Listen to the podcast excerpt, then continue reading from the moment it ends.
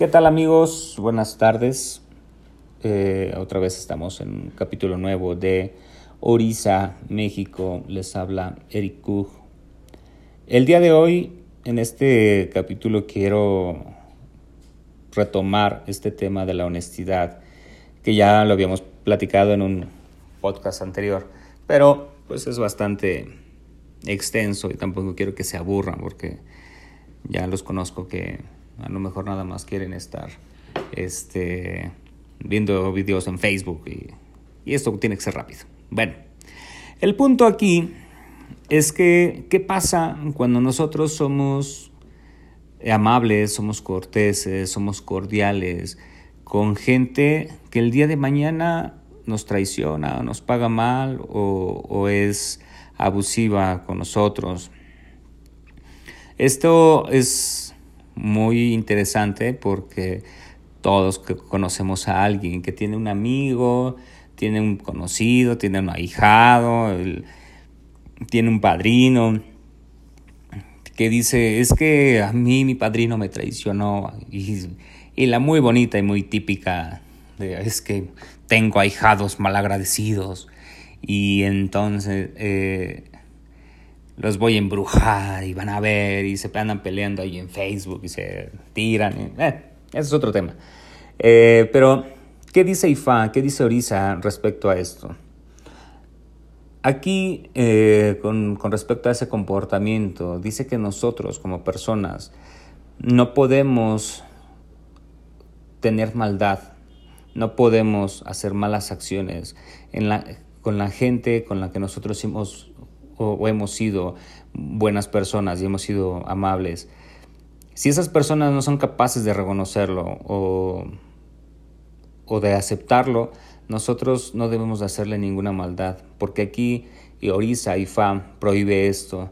Dice que no debemos de ser la víctima, el acusador, el juez y el ejecutor al mismo tiempo. Debemos dejarle todo a Dios si la gente no reconoce nuestros actos. Por eso aquí hay un verso de Ifá que dice, si le hacemos una buena acción a alguien y no es capaz de apreciarla, no nos deje ser malo con, con él. Si somos malos con él, la maldad los lastimará. Solo al reconocer las buenas acciones, estas fueron las declaraciones del oráculo de Ifá cuando alguien iba al mercado de Lerín a hacer negocios. Ifá también advierte que la gente mal muere por esa misma maldad. También dice que cualquier cosa que hagas, aunque no te descubran, el Todopoderoso, el Echumare, te está viendo y te castigará apropiadamente. Entonces, si nosotros somos unas personas religiosas, si somos unas personas de fe, nosotros debemos de confiar en Orisa, en Ifá, en el Echumare, de que esos actos que la gente hizo, solamente el Echumare puede catalogar si fueron buenos o fueron malos. Y si fueron malos, esa gente va a morir con su propia maldad. Y si fueron buenos, eh, el Edumare va a ser quien nos va a recompensar por esas buenas acciones. Entonces, de acuerdo a estas escrituras, de acuerdo a este pensamiento, de acuerdo a este comportamiento como religiosos, aquí habla de que hay que evitar en medida de lo posible hacer maldad en contra de la gente a quien nosotros ayudamos y después resultó malagradecidos con nosotros, ¿no? Este mensaje es para muchos santeros que por ahí, ay, es que mi ahijado es un malagradecido y, y lo vamos a embrujar y vas a ver y, le voy a pasar la, queja a Eshu y le voy a, a, pasar la queja a mi ángel de la guarda. Este, no pierdan el tiempo. No se desgasten. Ese tipo de quejas, ese tipo de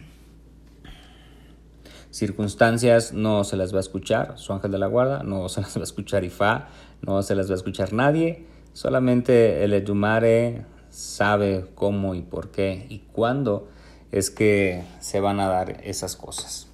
Espero que les haya gustado, eh, compártanlo, denlo a conocer, creo que es un tema que a todos nos ha pegado eh, de manera muy cercana. Y el que diga que no está mintiendo y después hablaremos de la mentira.